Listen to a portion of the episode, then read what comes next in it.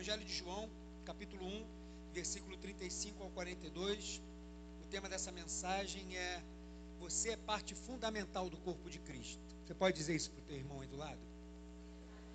Você é parte fundamental, irmão. Fundamental do corpo de Cristo.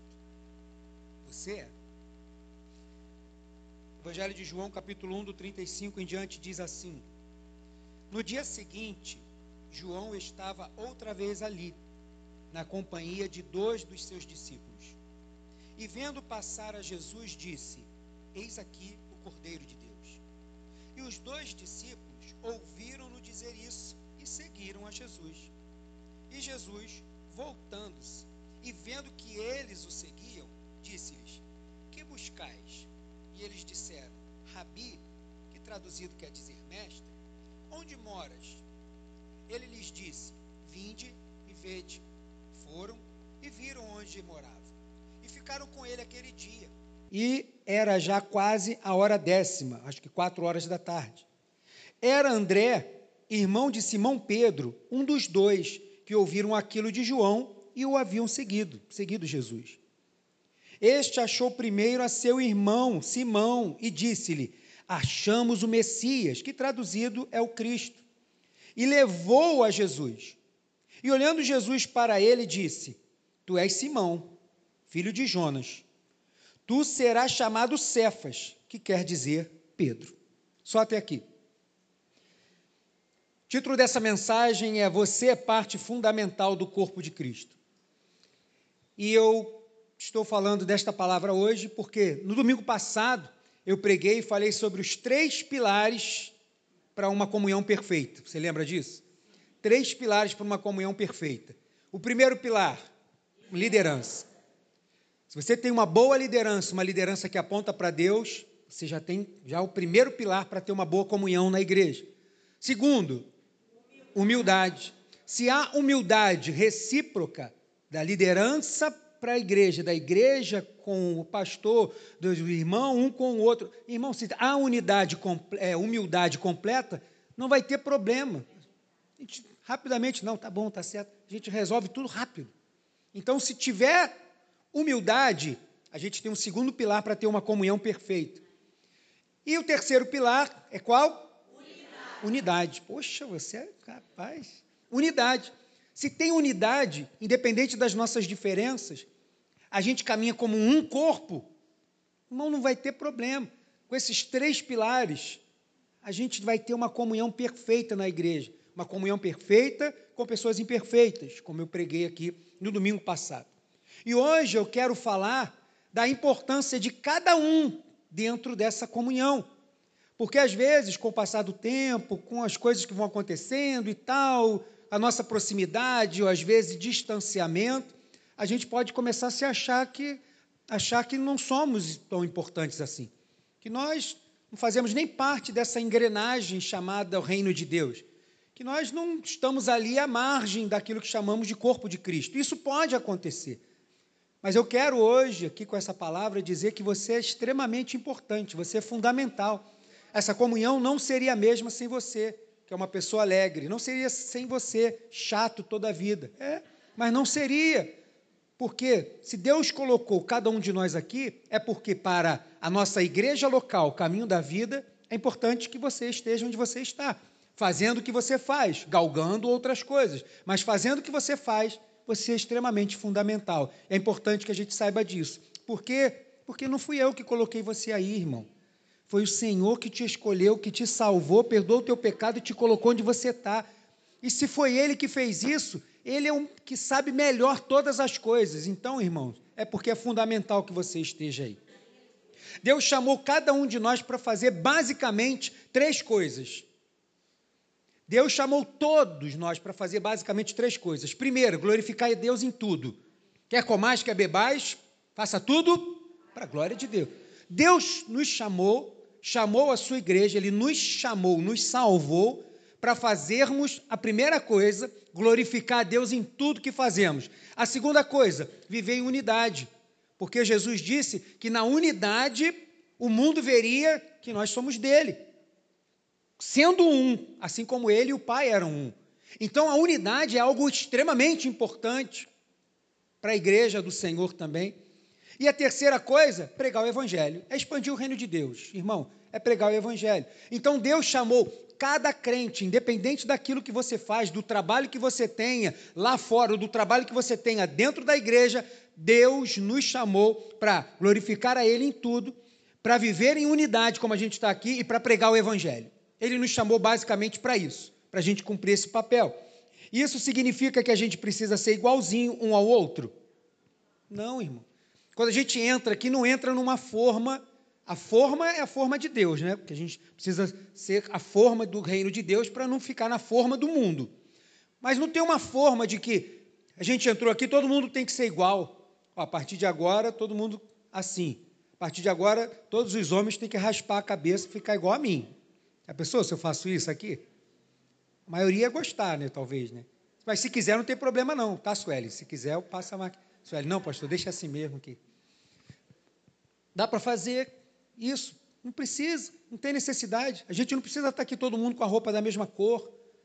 A gente não precisa estar aqui falando todo mundo do mesmo jeito. Porque Deus nos chamou sendo diferentes. Né? E quando eu estou falando diferente, não estou falando nessa diferença que o mundo está colocando aí, não, né? Que é tudo diferente, mas tudo glorifica a Deus, né? Como o pessoal do funk, da homossexual e tudo está fazendo. Posso viver a vida que eu quero, mas eu glorifico a Deus. Agora está um andaço de vídeo disso na internet. Nada disso. Nada mudou. Pecado é pecado. O que eu estou falando de diferença é diferença que nós temos um do outro mesmo. Um é mais legal, o outro é mais ranzinho, um é mais chato, outro é mais falante, outro é mais calado. O que eu estou falando são dessas diferenças. Tem problema a gente ter alguém como um modelo? Não tem problema. Mas a igreja não quer dizer que porque eu tenho alguém como modelo, eu preciso ser igual, eu preciso imitar em tudo. Né? Tem uma igreja que o líder da igreja está com problema de nas mãos, oh, você já sabe, né? E aí ele, ele quando ele está pregando, ele está com as mãos assim, né? Já, não sei quem viu, né, ultimamente. Está assim, está lá, tal. E tem pastor em alguns lugares que já pregam assim, ó. Com a garra, né? Ah, por quê? Porque o líder prega assim. Ah, legal, não tem problema, não, não estou falando que é errado. Mas não é necessário. Né? Por exemplo, o R.R. Soares tem um jeito todo peculiar dele de se vestir e de falar. Ele gosta de terno azul. Acho que ele tem alguma ligação com o Roberto Carlos, né, que é azul. Aí, ele gosta né, daquele terno azul, tal, pá, aquela coisa, aquele tom de voz dele de falar. Você já sabe que é o R.R. Soares, meu irmão. Botou na rádio, botou na televisão, você não precisa nem estar tá vendo, já sabe.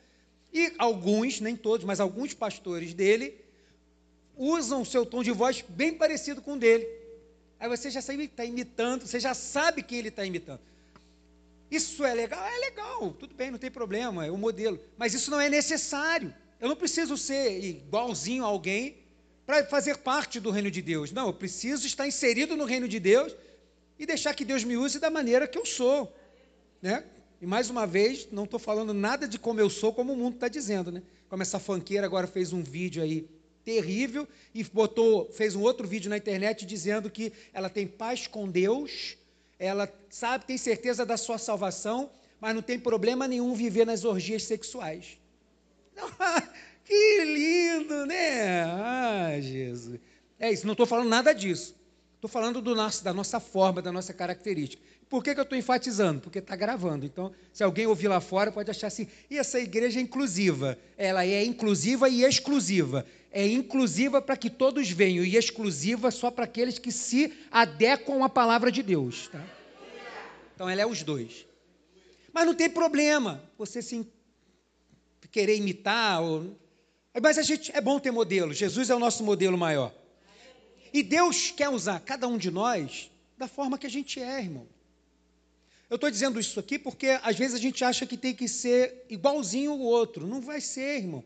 E às vezes você vai perder muito tempo querendo ser igual ao outro, como já falei aqui de um pregador, que hoje em dia é um pregador famoso, mas que quando começou a pregar.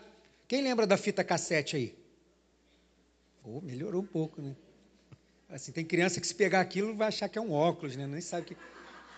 Antigamente os pregadores pregavam, gravavam vídeo, é, fita cassete, né, ou pro fita VHS, mas aí a gente ouvia as mensagens pela fita.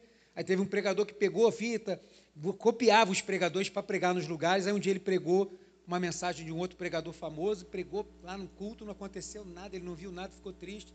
Aí quando acabou o culto, o rapaz falou para ele: Olha, essa mensagem que você pregou é de fulano de tal, né? É, pô, esse aí ele pregou aqui ontem. já era. Aí a partir dali ele se converteu e agora é uma benção. Não que tem problema ele copiar a mensagem, não tem problema nenhum, irmão. Ah, poxa, eu vi uma mensagem, mas cita a fonte, né? Ouvi essa mensagem aqui, ó, do pastor falando de tal, me abençoou, quero falar para você. Não tem problema. Mas cita a fonte, né? Por favor. Aí o cara se converteu, aceitou Jesus agora. A partir dali virou um pregador abençoado nas mãos do Senhor. Porque não adianta eu querer ser igualzinho o outro. Eu vou ter um conflito comigo mesmo. Porque eu sou de um jeito. Ah, não, quero falar naquele tom suave, igual de fulano. Irmão, se você fala parecendo um trovão já quando acorda, você vai, vai, você mesmo vai começar a se ferir, porque você vai, não tem que ser igual fulano, não tem que ser. Você tem que estar de acordo com a palavra de Deus e do jeitinho que ele fez você, do seu jeitinho, da forma como você é nós temos temperamentos diferentes. Cada um tem um temperamento, e é bom que a gente conheça o nosso temperamento. Um é mais tranquilo, né, o fleumático, um é sanguíneo, fala mais, outro é colérico, gosta de tudo bem organizado, gosta de tudo planejado e tal, outro é melancólico. Mas cada um tem um jeito. E aí como é que você vai fazer? Você nasceu com esse temperamento, irmão. Não vai, não adianta, não tem transplante de temperamento. Eu tenho que submeter o meu temperamento ao Senhor e você útil para Ele com esse temperamento tem a personalidade. Independente do temperamento, a personalidade você vai adquirindo pelo lugar que você foi criado, pela forma como a sua família vive. E aquilo vai formando a sua personalidade. Quando você for crescendo, a sua personalidade foi forjada pela sua casa. Então pode ter duas pessoas que são sanguíneas, mas têm personalidade diferente. Então elas vão diferenciar em algumas coisas também, não vai ter jeito. A gente tem jeito diferente, a gente tem chamado diferente. Um foi chamado para apóstolo, outro para fazer milagres, outro para mestre, outro para pastor. Tem chamados diferentes. Então não adianta, nem todo mundo vai ser chamado para a mesma coisa. Temos dons diferentes. Um tem dom de língua, outro tem dom de profecia, outro tem dom de conhecimento, outro tem dom de sabedoria, outro tem. Temos dons diferentes para que o corpo de Cristo seja essa unidade. Temos coisas diferentes, temos talentos diferentes. Mais uma vez, qual a diferença de dons e talento? Dom é aquilo que você vai exercitar, mas é seu, você não tem como passar para o outro. Talento, talento é aquilo que eu posso multiplicar. Aquilo que eu faço, eu posso passar para outros. Por exemplo, se você fala em línguas, você pode passar isso para o outro? Sim ou não? Ah, posso, pastor. Eu trouxe aqui um cabinho USB. Não tem, meu irmão. Nem adianta ficar assim, ó. Olha para minha boca, assim, ó. Não dá tem que ser o Espírito Santo de Deus. Isso é dom, vem dele. Agora, talento, talento não. Você sabe fazer uma coisa, você vai ver que leva jeito, vai aprender. Você vai passando aquilo, você vai multiplicando. Cada um de nós tem dom, tem talento, tem chamado, tem um jeito diferente. Mas todos nós somos importantes como somos para estar fazendo parte do corpo de Cristo. E muita coisa a gente não precisa mudar. E o que eu estou querendo dizer com isso tudo é que a gente pode ter modelo. A gente pode querer ser igual Paulo, a gente pode querer ser igual Pedro. A gente pode querer ser igual o pastor é, Leiva, Paulo Leivas Macalão, o pessoal que é mais antigo, que é o fundador das Assembleias de Deus. A gente pode querer ser igual o pastor Hernandes Dias Lopes, pastor Luciano Subirá, a gente pode querer isso tudo. Mas se você ficar focado em querer ser uma coisa pela qual você não foi chamado para ser, o que vai acontecer? Você vai ficar frustrado. Por quê? Por baixo, irmão, 99% de nós que estamos aqui nunca vamos estar no lugar que o pastor Luciano Subirá está agora. Não vamos. Você pode fazer campanha, subir o monte, descer, ir para o vale e voltar. Você não vai chegar lá. Porque Deus tinha aquilo para ele. E Deus tem outras coisas para nós. Mas você não é menos importante porque você não tem 200 mil livros escritos e você não tem seus vídeos bombando na internet. Você pode ser o irmão mais simples na igreja, mas você é tão fundamental quanto aquele que está lá no topo, quando você olha assim e é o teu modelo. Mas você, onde você está, você é extremamente importante para que toda essa engrenagem chamada Reino de Deus funcione. Aonde você está, na igreja que você está, com quantas pessoas tiverem, você é importante para aquele lugar, como Deus te colocou lá. Cada um de nós é útil. A gente pode se esmerar de, nesses modelos, mas não quer dizer que a gente vai chegar lá porque a gente está se esmerando. E o texto que nós lemos fala um pouquinho disso. E eu quero falar hoje sobre André, o apóstolo André. Porque André, quantas mensagens você já ouviu de Pedro? Quantas mensagens você já ouviu de André? André? É o diácono André da Célia? Não, irmão. Irmão do Pedro. Ah, ele era irmão do Pedro, nem sabe que é irmão do Pedro. Nem vai saber, caramba, é mesmo. Era o irmão do Pedro. Foi ele que levou Pedro para Jesus. André, camarada que fez uma parte importante na engrenagem. Mas a gente quase não sabe quem é André. Quantos escritos a gente sabe de Pedro? A gente vê Atos dos Apóstolos. Pedro tem suas duas cartas escritas. Pedro tem participação fundamental no Evangelho de Marcos, vai ditar para Marcos tudo aquilo que ele viveu para que o primeiro evangelho seja escrito, que é o Evangelho de Marcos. Quantos escritos tem de André? Se você for na Bíblia digital buscar lá André, jogar esse nome, buscar na Bíblia inteira, vai vir poucos versos sobre André. Tem pouco. Poucas coisas. Numa vez, ele está lá com Pedro, Tiago João. Aí, Marcos 13, eu acho que aparece André também quando está perguntando a Jesus assim: e quando se dará essas coisas que o Senhor está dizendo? André está ali. Depois, quando chegam os gregos para falar com Jesus, a gente quer conhecer essa sabedoria de Jesus, aí falam com Filipe. Filipe vai lá e fala com André. Ó, tem um pessoal querendo falar com. Vamos lá falar com Jesus se ele vai receber e tal. E fora isso, você não tem grandes escritos de André. Quantas maravilhas Pedro realizou? Ah, mão. Você vai lendo ali Atos dos Apóstolos, grandes coisas que Deus fez pela mão dele. Quantos milagres você já ouviu falar do André? A gente não viu, não tem escrito, não está escrito isso. Como que Pedro morreu? Você sabe como Pedro morreu? Como que Pedro morreu? Fala para mim. Foi crucificado, cabeça para baixo. Como que André morreu? Pastor, eu acho que ele nem morreu, deve estar. Tá. Eu não sabia nem que ele estava vivo, quanto mais se ele morreu. Né? André foi crucificado também numa cruz em X. Ele foi crucificado numa cruz em X e hoje essa cruz leva o nome de Santo André. Também foi crucificado. Mas a gente não conhece muito, porque a Bíblia não evidenciou muito quem foi esse homem.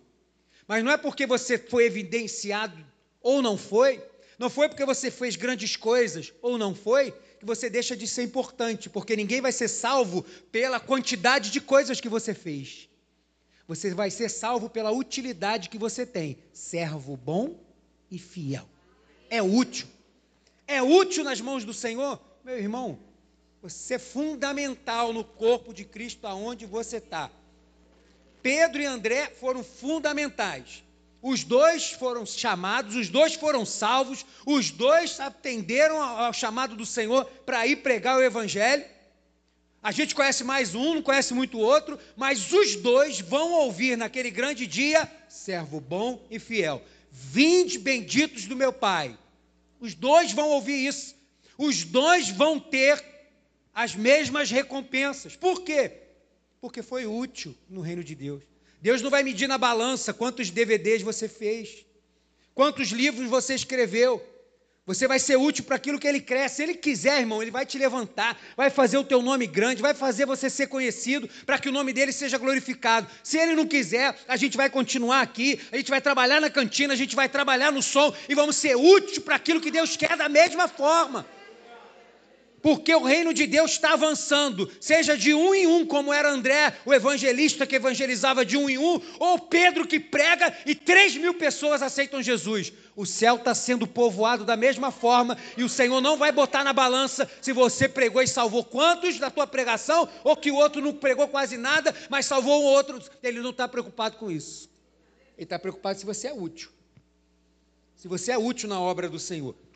E é basicamente disso que eu quero falar hoje. O problema não é o quanto você faz. O problema é você faz. Como você faz? E para quem você faz? E esse, isso aqui é o fundamental. Você faz alguma coisa pelo reino de Deus? Como que você faz pelo reino de Deus? Como você faz vai indicar para quem você faz. Acabou, não importa. Seja fritando pastel na cantina, ou seja pregando para uma multidão de 10 mil pessoas. Você é útil no reino de Deus, para aquilo que Deus te chamou, meu irmão. Não esqueça disso. Até porque Lucas 12, 48, finalzinho do verso, vai dizer que aquele que muito é dado, muito é cobrado, muito lhe pedirá. E quem muito lhe confiou, também muito vai ser cobrado. Então não fica também assim, ah, não, quero coisas grandes. Irmão, às vezes nem as pequenas a gente vai dar conta. E aí quer coisas grandes, quanto mais responsabilidade, mais coisa você vai ser cobrado. Como diz aquele, aquele versículo bíblico, com muitos poderes. Isso é do Homem-Aranha, tá? Com muitos poderes, tem muitas responsabilidades. É a mesma forma, irmão. Com muita coisa, muita responsabilidade. Então o Senhor sabe a quem Ele confia cada parte. O problema somos, somos nós, que às vezes a gente olha para o outro assim, ah, eu queria fazer aquilo ali. Mas às vezes não é, meu irmão, para fazer. Se for, o Senhor vai te levar para fazer. Mas se não for, saiba que você é fundamental onde você está. Não se sinta menosprezado pelo que você faz, por aquilo que você é, ou se você prega, ou se você não tem facilidade de pregar, se você tem certeza que Deus é, vai usar você, você vai ser útil para o reino dele, aonde você estiver. Só precisa fazer, saber como você faz e para quem você faz. Acabou, irmão. Isso é que é o fundamental para nós.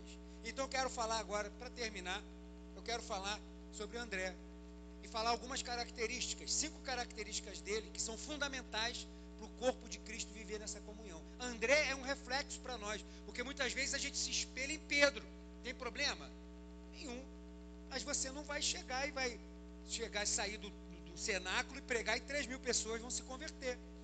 Mas talvez aquela teu colega do trabalho, você vai, ele vai chegar perto de você, porque Deus promove encontros, e ele vai falar alguma coisa que você já experimentou, que você já conhecia, e você vai poder falar de Jesus para ele, e aquela pessoa vai procurar uma igreja. Coisas que a gente faz, que às vezes nós fazemos parte do testemunho de alguém que a gente nem sabe. Pessoa que você encontra na rua, numa fila de algum lugar, como minha esposa falou aqui, que ela encontrou uma, uma mulher no mercado e ela estava cantando uma música. Aí a mulher, ah, eu estava escutando essa música hoje, estou passando por isso, por isso. Ali dentro do Carrefour já virou culto, já, lá perto das plantas, lá já começou a mover e ela começou a orar pela mulher. E agora, se essa mulher sai dali, entra numa igreja, aceita Jesus, vai falar o testemunho dela. Um dia eu estava no Carrefour e tinha uma jovenzinha, né? Porque ela sempre passa de jovenzinho, o velho sou eu. Tinha uma jovenzinha, tão bonitinha, tão falante, alegre e tal. E aí ela estava ali cantando, quando eu vi, a gente já estava orando, e a partir daquele dia ali, eu falei, eu quero entregar minha vida para Jesus. Você está fazendo parte do testemunho de alguém que não sabe nem ter um nome. Por causa daquilo que ele vê. Sabe aquela dificuldade que você passou na moenda, mas você não murmurou, você não blasfemou e você continuou servindo a Deus com integridade? Alguém viu e falou assim: se fosse eu, ah, eu já tinha virado tudo do avesso, já tinha dado na cara, já tinha quebrado tudo, já tinha feito escândalo, já tinha chamado a polícia, já tinha. Mas você passou por aquilo tudo de uma forma diferente. E aí ela vai saber que você é cristã, ela vai falar assim: ah, eu preciso de Deus dessa, dessa mulher aí, porque eu preciso melhorar. E ela vai para a igreja, o Espírito Santo toca, transforma. E ela só te vê, às vezes, sair para o culto com alegria, né? Também não adianta vir para o culto ah, cabelo debaixo do braço. Ah, que saco, que droga. Cala a boca, fulano. Não, sei o não adianta. Né? Mas quando você né, sai com um bom testemunho da tua casa, no teu bom testemunho, tem pessoas que vão estar tá vendo. E algumas outras pessoas, dessas pessoas, algumas podem ser quando se converterem vão lembrar que um dia era aquele louvor que tocava na tua casa. Vão lembrar assim, ah, tinha uma irmã que cantava mal, desafinar. Mas toda vez que ela louvava na casa dela, puxa, era uma alegria, me contagiava.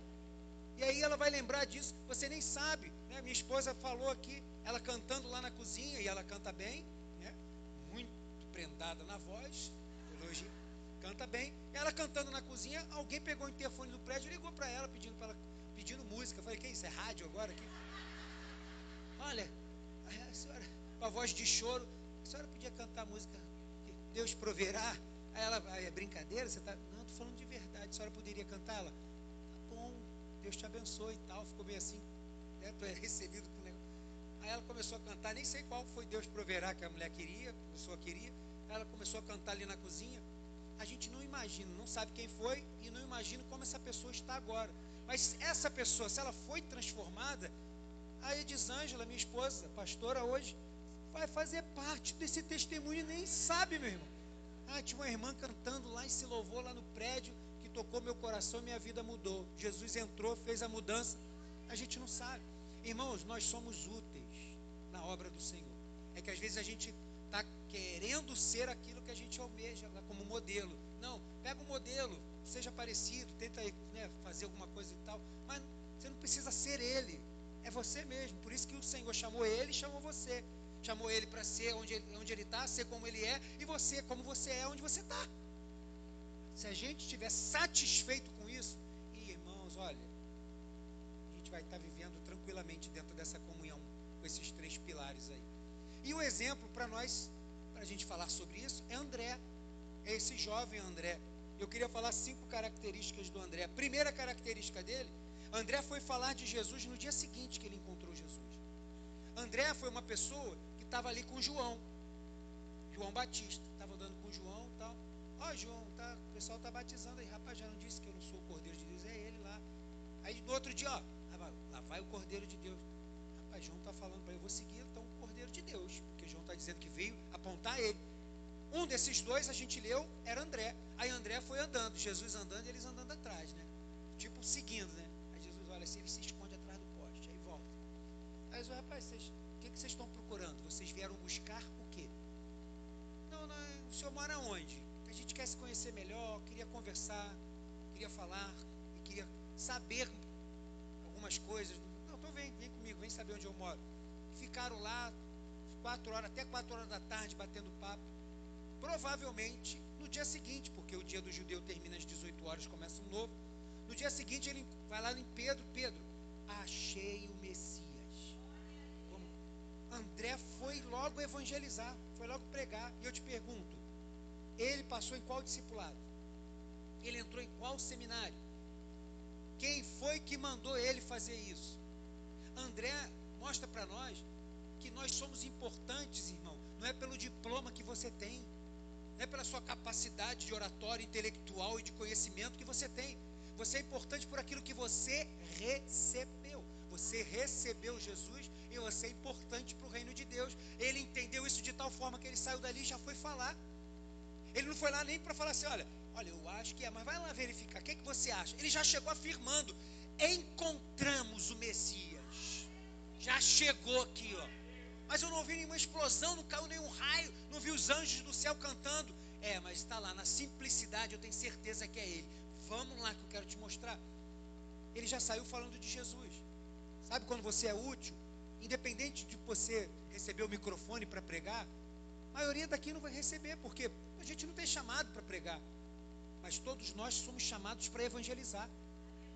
E não precisa ter um grupo de evangelismo.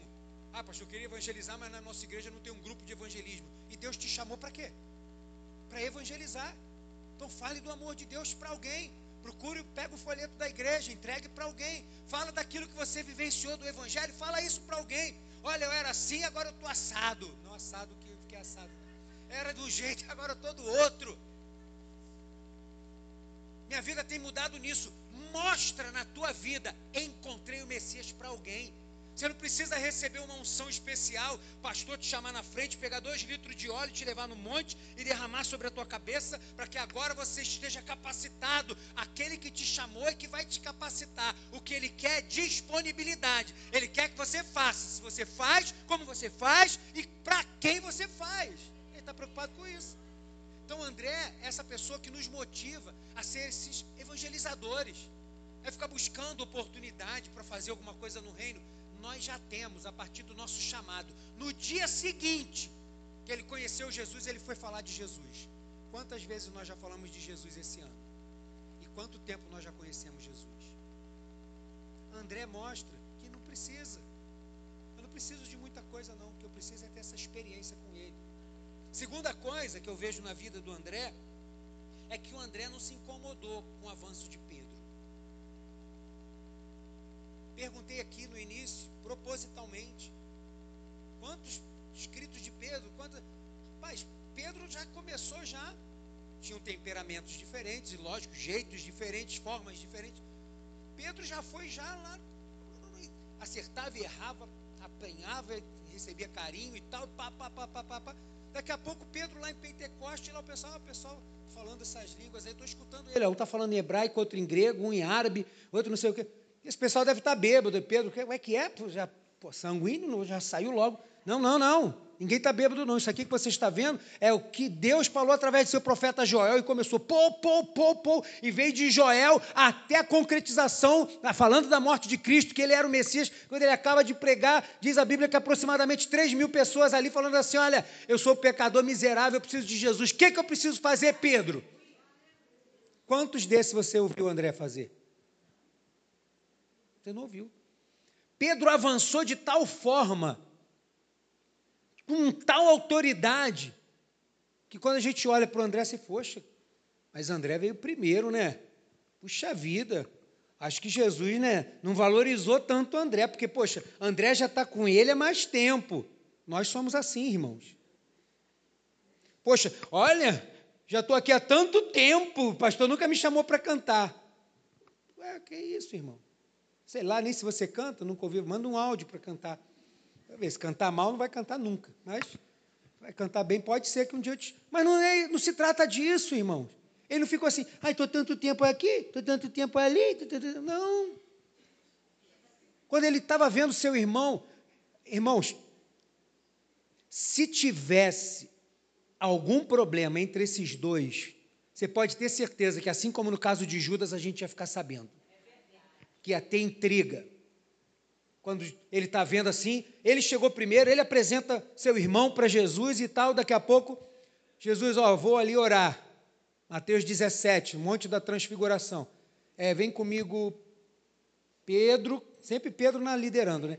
Pedro, João, Tiago. Pedro, Tiago e João. Vem comigo. André, você vai fazer o quê?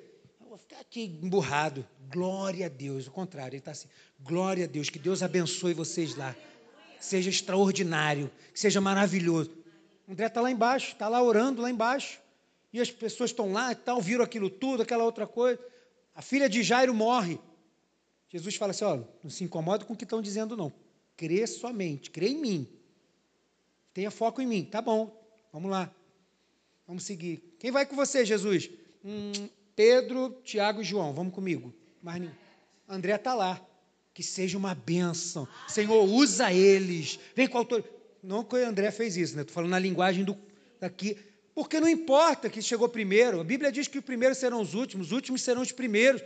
Não tem essa coisa de quem chegou primeiro, que não tem. Tem aquilo que Deus quer para cada um. E o que Deus quer para cada um é Ele que quer. Mas eu não posso esquecer que, independente se eu estou igual Pedro ou se eu sou igual André, eu sou extremamente útil no reino de Deus, no corpo de Cristo. Sou útil, irmão. Por isso, talvez, o Espírito Santo tenha feito que a gente orasse dessa forma, para que você não se sinta menor. Não se sinta menor. Se sinta útil pelo que você faz, como faz e para quem faz. Se sinta útil para o reino de Deus. Ele não se incomodou com Pedro avançando. Com André, a gente também aprende que a gente não precisa ter cargo para ser útil no reino de Deus. Quando eu falei que ele já foi pregar para o irmão dele, ele ainda não tinha sido chamado como um apóstolo. Ele estava, começando, ó. Vem e me segue. Jesus ainda não tinha soprado sobre ele o Espírito, ainda não tinha mandado os 70 sair para curar, expulsar os demônios, não tinha nada. Eles estão andando com Jesus. Mas ele já entendia qual era a missão de Jesus e já evangelizava, como ele evangelizou, primeiro a sua própria casa, que foi seu irmão Pedro. E tem pessoas, às vezes, que estão esperando que vão ser úteis quando tiver um cargo. Não vai, meu irmão. Que a gente não é útil quando tem um cargo. O cargo evidencia alguma. A utilidade evidencia um cargo, pode ser, como é o que acontece. Quando a gente percebe o mover, a gente vai, chama a pessoa, separa ela para algum trabalho para descer um pouco mais com a gente. Porque no reino você desce, né? Ao contrário. Quer subir, você desce. Então, você para ser mais útil ainda no reino de Deus. Mas não é porque você tem um cargo ou não tem que você não é útil. Ah, porque, poxa, estou aqui na igreja tanto tempo, não sou diácono. Ah, aqui agora na igreja, o estatuto novo da igreja não tem nem mais presbítero, só estão o presbítero Hernani e presbítero Igor, que são agora os últimos dos moicanos, dos presbíteros. Na igreja nunca mais vai ter presbítero. Que isso, irmão? Você é útil aí do seu jeitinho, com a idade que você tem, com o seu linguajar. Que você pega os adolescentes né, para falar, você às vezes precisa de um dicionário, né? Ah, peraí, peraí. Ah, deixa eu jogar no Google aqui. Ah, isso aqui é hashtag. Ah, né? ah isso aqui é estéreg. Ah, isso aqui, isso aqui. Ah, isso aqui é. Meu Deus, o que, que ele está falando de quê? Do jeitinho dele. Vai ter gente para ouvir o adolescente falar do jeitinho dele. Vai ter alguém para ouvir você falar do seu jeito. E você nunca vai ser tolhido ou enviado para fazer isso porque alguém te chamou de apóstolo, de pastor, de evangelista. Não, não. Nós já temos isso. Assim como André. A gente não tem a preocupação, irmão. Então não fica aí buscando, né? Ah, não. Sim, que eu estou me preparando. Tem quantos anos? Dez. Quando eu for consagrado, porque o Deus já falou isso comigo, eu vou ser uma bênção na mão de Deus. Está perdendo tempo, irmão. E pelo contrário, se você não está fazendo nada, você nunca vai ser evidenciado mesmo na igreja. Porque tem gente que só vive escondido, né? É o jeitinho da pessoa, vai ficar lá. Agora, aqueles que se aproximam mais, você consegue evidenciar pelo discernimento, você. Oh, essa pessoa vai ser útil. Não, essa pessoa vai ser útil, mas vai ficar aqui. Você não faz nada. Ué, como que eu vou saber? Como um líder vai saber das características de alguém, de alguém que não faz nada? Que não aparece para nada. Não se mostra para nada. Não espere receber um cargo ou ser chamado para nada, irmão. Já se apresente no reino de Deus. As coisas vão fluindo naturalmente, meu irmão. A maior unção você já tem, que é a do Espírito Santo de Deus. Já está sobre a tua vida. Você já foi enviado, meu irmão. Você está aí no mundo. A gente não vive aqui num mosteiro. A gente não vive aqui num cercadinho gospel, não. A gente bota a cara lá fora, lá de segunda a sexta, sábado. A gente está lá fora no mundo. Então é lá fora que é o teu chamado qual o teu chamado? Pregar o Evangelho. Glorificar a Deus em tudo, viver em unidade, pregar o Evangelho. É lá. Você não precisa de cargo nenhum para você fazer isso. André já ensina isso para gente. Outra coisa, penúltima. André não se preocupava se tinha algum feito notório, notável. Ele não se preocupou com isso. Ele só se preocupava em ser útil.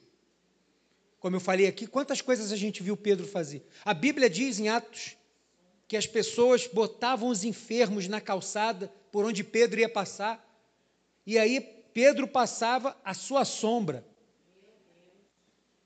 E Pedro orou para fazer isso? Outra coisa, deixa eu fazer um, um parêntese aqui, se eu não me perder na minha fala, né? Mas, irmão, há problema você se consagrar e pedir a Deus para ser isso? Não tem problema nenhum. Você pode fazer. Mas se Deus não quiser isso para você, Ele não vai te dar, irmão. Então já pede primeiro discernimento. Porque às vezes, por que, que eu estou dizendo isso? Porque às vezes nós vemos as pessoas que estão muito em evidência e você vê que essas pessoas têm uma vida no altar diferenciada. Tem uma vida com Deus, uma vida de jejum e de oração diferenciada. E aí você, como o pastor Luciano Subirá escreveu mais um livro sobre jejum, antes de escrever esse livro sobre jejum, ele, lógico, com todo o aparato médico, ele jejuou 40 dias, só com água. Ele se preparou com acompanhamento médico, jejuou 40 dias. Desses 40 dias nasceu esse último livro dele sobre jejum. Aí, são pessoas que têm um diferencial com Deus, meu irmão. Eu jejuei um dia, 24 horas, só com água. O cara tem um diferencial.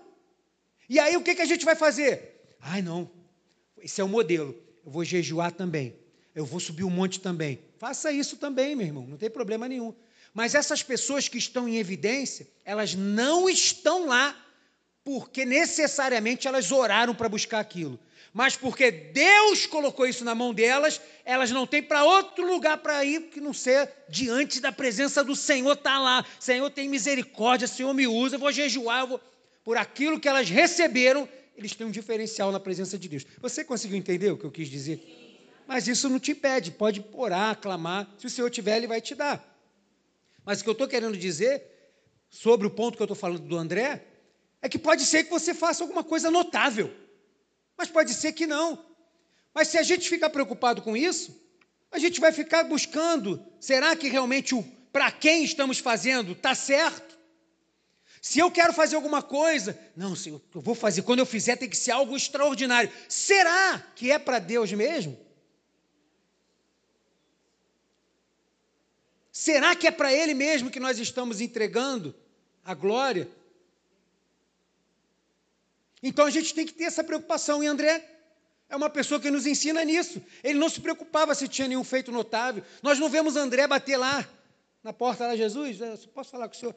Oh, o senhor trouxe meu irmão assim, o senhor me jogou de lado, o senhor não me fala nada, os evangelhos está escrito, ninguém fala de mim, ó. O senhor me deu autoridade aí, eu expulsei um demônio ou outro aqui e tal, mas, poxa, olha o que, que Pedro está fazendo.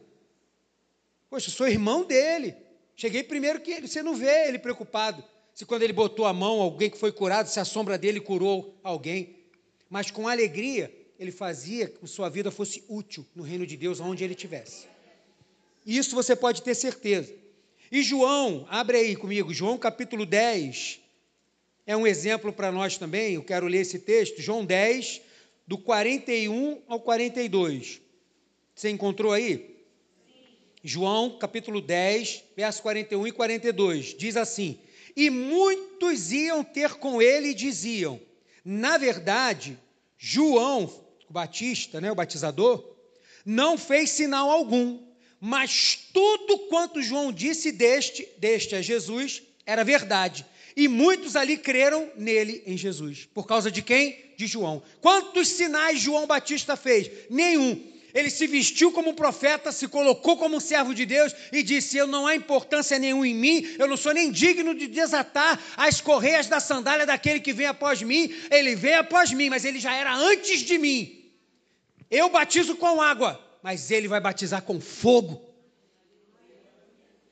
E ele pregava e as pessoas vinham e vinham e ele apontava para Jesus, ele apontava para Jesus e as pessoas vão olhar para João e vão dizer assim: João Batista, olhando agora para que Jesus faz, eu olho para que João era, João não teve nada, ele não fez um sinal, um coxo não levantou, nenhum surdo ouviu, nenhuma catarata ele curou, a pessoa teve que entrar lá no Cisreg. Mas olha, tudo que saiu da boca desse homem. Cada palavra que ele, vi, que ele falou, ele viveu, era verdade. Tudo aquilo que ele disse era verdade. A gente crê em Jesus por causa de tudo que ele falou. Não se preocupe com feitos notáveis, não, irmão. Atos dos Apóstolos, capítulo 9, mais um exemplo. Minha esposa já pregou aqui sobre Tabita. Já pregou, não foi, meu amor? Você que pregou. Atos capítulo 9, versículo 36. Vou ler tudo, do 36 ao 41. Você achou aí Atos? Diz assim: E havia em Jope, é uma cidade, uma discípula chamada Tabita, que traduzido se diz Dorcas. Esta estava cheia, esta estava cheia de boas obras e esmolas que fazia.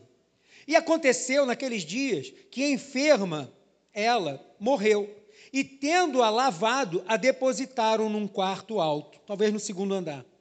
E como Lida era perto de Jope, essas duas cidades, ouvindo os discípulos que Pedro estava ali, em Lida, lhe mandaram dois varões, rogando-lhe que não se demorasse em vir ter com eles. E levantando-se Pedro, foi com eles. Quando chegou, o levaram ao quarto alto, e todas as viúvas o rodearam, chorando e mostrando que as túnicas e vestes que Dorcas ou Tabita fizeram como quando estava com elas. Mas Pedro, fazendo-as sair a todas, que aprendeu com Jesus, saiu todo mundo, pôs-se de joelhos e orou. E voltando-se para o corpo, disse: Tabita, levanta-te. E ela abriu os olhos e, vendo a Pedro, assentou-se. E ele, dando-lhe a mão, a levantou e, chamando os santos, a igreja e as viúvas, apresentou-la viva. Pedro, olha, quem era Tabita e Dorcas? Uma costureira. Te pergunto, que grandes feitos notáveis a costureira Tabita fez? Quantos milagres que ela botou a mão e os enfermos foram curados? Quantos? Mas ela era útil quando ela morreu, que viram que Pedro chegou naquele lugar, falaram assim: olha, o que, que eles apresentaram? O coxo que andou? O cego que viu? Não, apresentaram as túnicas, as roupas. Olha o que ela fazia. Olha como ela costurava. Olha como ela abençoava a gente com a sua costura. Vai fazer muita falta uma mulher como essa. Olha quantas vezes ela nos aconselhou, quantas vezes veio aqui em casa orar por nós. Olha quantas vezes deu um prato de comida para alguém. Olha quantas vezes fez um negócio que parecia que não tinha importância nenhuma. Mas Jesus vai dizer que quando a gente faz qualquer uma dessas coisas para um pequenino, você faz para quem? Que importância tinha aquela mulher? Não, vamos. Quem é? O que, que ela fazia? Ah, ela costurava, fazia comida e tal. Não, e esse aqui? Ah, esse aqui quando é igual o profeta Eliseu. Não, então vamos orar para ressuscitar esse. Você é muito útil no reino de Deus. Ontem lá na Quinta da Boa Vista, a gente foi lá para o escorregar, né? Para escorregar, que está gravando, eu não vou falar o outro nome. A gente foi escorregar. Aí quando escorregou, no meu primeiro escorrego, o papelão já foi indo de lado assim, eu, deu 50 capotadas. Aí quando eu levantei, né, mantendo a postura, quando eu fui, eu nem vi. Aí quando eu cheguei lá em cima, ih, pastor, rasgou. Meu short, minha bermuda rasgou daqui até em cima, assim. Ó. Sorte que eu estava com aquela bermuda de ciclista, né? Quase uma anágua, né? Mas uma bermuda que era do mesmo tamanho da bermuda. Aí não ficou aparecendo a minha nudez, né? Aí, toda rasgada aqui. Aí o André, o diácono André até brincou. Se fosse no tempo que a gente era pequeno, já ia pensar em quem? Na mãe. Hum, quando minha mãe vê, meu Deus do céu. Mas ali naquele momento que eu passei, rasguei assim, qual foi a primeira pessoa que eu pensei? Maria das Neves. Quando eu olhei a bermuda, já me veio assim, ó, uma revelação da carne. Maria das Neves. Falei, oi Jesus, ainda bem que eu não preciso orar para ressuscitar ela. Ela está bem viva aí, ó. Vou mandar para lá. É útil, irmão. O que você faz, que você coloca lá na cantina é útil. A sua oferta, ela é útil. Olha quantas coisas estamos fazendo. A sua oração, meu irmão, é útil. Você pode nunca ter subido aqui para fazer uma oração como você faz na sua casa, mas muitos de nós estamos de pé por causa da oração de pessoas que você nem sabe que estão orando por você.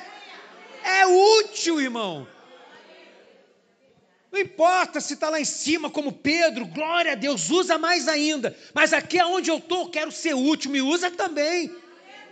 Senão eu vou ficar paralisado. É, quando eu for igual a ele, quando eu receber essa. Não, eu sou, já sou útil, eu já sou fundamental. Você é parte fundamental no corpo de Cristo, irmão. Do jeito que você está aí. E por último, Volta lá em João capítulo 1, onde a gente estava. Versículo de número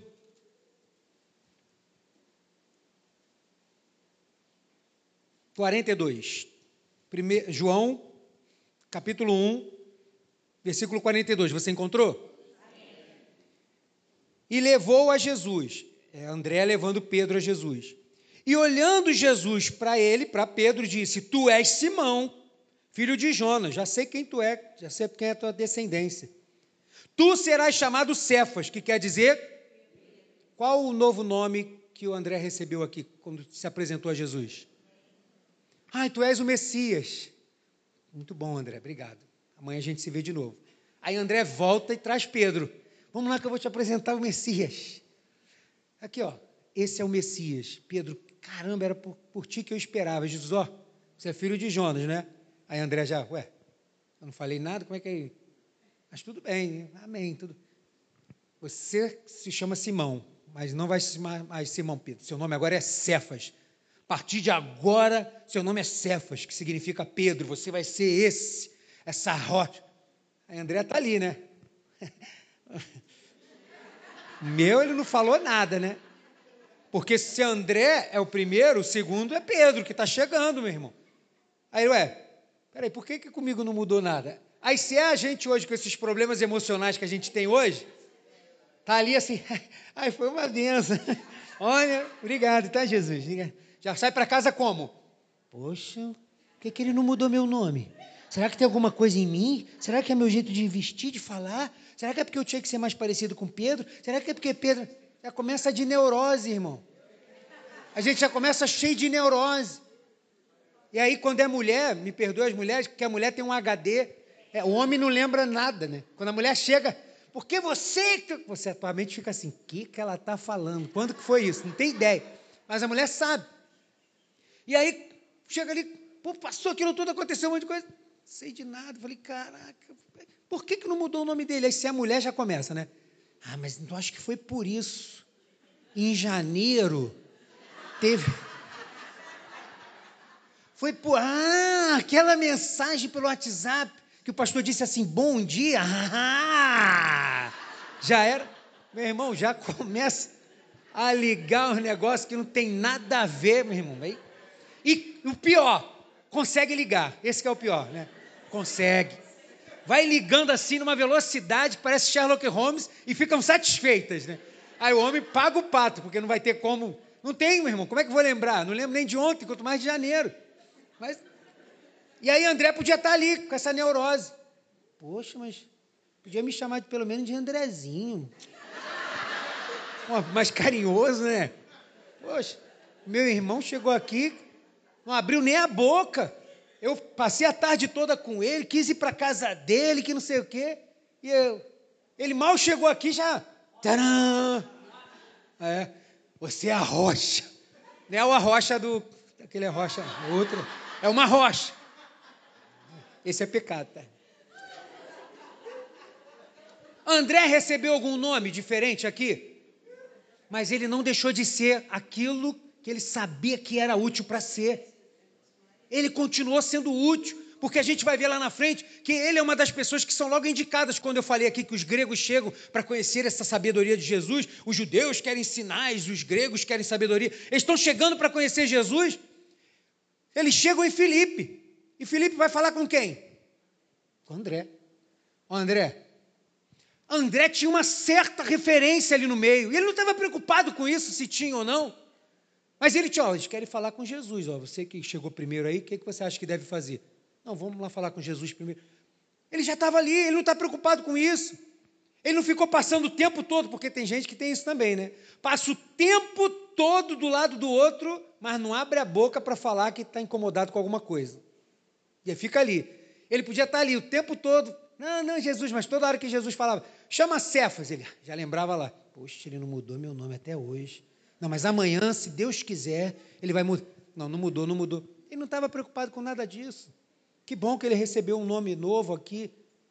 Porque a minha preocupação não é ter um, um nome novo aqui, mas é a certeza que eu tenho um novo nome lá. Estou preocupado se o meu nome é visto aqui. Estou feliz porque meu nome está escrito lá. Meu. O André, com essas características dele, quase no anonimato, não tem muita coisa, mas isso a gente pode evidenciar. O irmão dele recebeu um nome novo e ele estava lá, não se, não se importou com isso. Se recebeu, mas quem vai receber? Se todo mundo vai receber, ele não vai receber, ele não está nem aí. Eu sei que eu sou útil, então eu quero fazer. Vou me preocupar como eu vou fazer.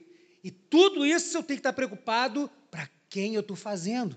E vamos fazer, vamos trabalhar, vamos evangelizar, para fazer tudo para a glória de Deus, viver em unidade, pregar o evangelho. Foi para isso que Deus chamou todo mundo, então é isso que eu vou fazer. Se um, uns vão fazer essas três coisas muito mais evidentes que o outro, não importa. Todos são úteis quando estão fazendo isso.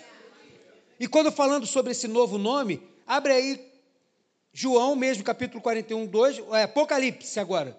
Apocalipse, capítulo 2, verso 7. Esse novo nome, a Bíblia vai dizer, Apocalipse 2, 17, desculpa. Apocalipse 2, 17 diz assim: Quem tem ouvidos, ouça o que o Espírito diz às igrejas. Está falando para Esmir, para Pérgamo. Ao que vencer, darei eu de comer o maná escondido, e dar-lhe-ei uma pedra branca. Eu já expliquei isso tudo aqui no outro culto. E na pedra branca, o que? Novo nome, pedra branca significa você está absorvido ou absolvido. Como é que é? Absolvido, né? No, juiz, no, no, no juiz é absolvido, absorvido é esponja, não é isso? Então, absolvido. A pedra branca aqui para Pérgamo significa que você está absolvido, você não vai ter mais culpa. E nesta absolvição, meu Deus, agora chega, deu uma. Já tem um novo nome. Ficha limpa, meu irmão. É diferente da ficha do pessoal que está lá na. É. Ficha limpa, meu irmão, acabou. Você não tem mais nenhuma acusação contra você. É isso que ele está dizendo. Aqui em Apocalipse 2. Ele vai dizer, 2,17: E nessa pedra é, branca, um novo nome é escrito, o qual ninguém conhece, senão aquele que recebe. Quando você chegar lá na glória, que você recebeu o seu novo nome, para você não vai ser nenhuma surpresa que a Bíblia está dizendo. É como se você já tivesse nascido para aquilo. Aquele que vai receber vai conhecer. Caramba, era esse mesmo. Como? Sei lá. Mas vai ser assim que a Bíblia está dizendo. E Apocalipse 2,17 vai dizer que esses que estão com novo nome no céu e não estão preocupados se tem nome na terra, mas estão sabendo que tem um novo nome no céu. Apocalipse 2,17 vai começar dizendo. Quem tem ouvido os ouços que o Espírito diz às igrejas? Dois pontos. E aí continua dizendo o quê? Ao que. De novo. É só isso. Ao que vencer, salvando os três mil almas com uma pregação. Ao que vencer, ao que vencer. Nós já estamos no mundo, irmão. O negócio já está ruim e está piorando cada vez mais. Da gente manter a nossa fidelidade a Deus aqui nessa terra. E Ele está dizendo: vença isso tudo, porque quem vencer aqui vai ser vencedor lá também. E lá tem um novo nome. Aqui você pode não ser conhecido, mas lá já tem um novo nome esperando você com festa no céu, na eternidade para lá. 1 aos Coríntios, capítulo 15, versículo 58, e é por isso que eu vim com a Almeida corrigida, diz: Portanto, meus amados irmãos, vamos ler todos juntos? Um, dois, três. Portanto, meus amados irmãos, sede firmes e constantes, sempre abundantes na obra, sabendo que o vosso trabalho não Diz para o teu irmão aí, o teu trabalho não é vão, não. Diz para ele, diz. Fala mesmo. Fala, ele precisa saber disso. Às vezes ele não estava sabendo. Teu trabalho não é vão, não, irmão. Você faz. Você sabe que é para Deus que você está fazendo? Não é vão, não, meu irmão. Pode ser vir passar um pano aqui nessas caixas de som. Pode vir sentar ali para equalizar. Pode estar preocupado como é que eu passo a letra aqui, corrigir a letra, fazer a parte elétrica, fazer alvinaria, subir para dar um estudo, subir para pregar, reunir o grupo para ensaiar. O teu trabalho não é vão. Quando você está lá no teu trabalho, você fala do amor de Deus, você evangeliza a pessoa, você ora por alguém. Teu trabalho não é vão. Por quê? Porque você é útil aonde você estiver. Porque Deus te chamou para ser útil. Não te chamou para fazer o seu nome grande. Se Ele quiser, Ele vai fazer. Mas se Ele não quiser, você já é grande no céu. Tem um novo nome lá. Você pode ficar de pé aí no seu lugar? Você pode aplaudir ao Senhor? Dá graças a Deus aí, por favor. Chamar os músicos aqui.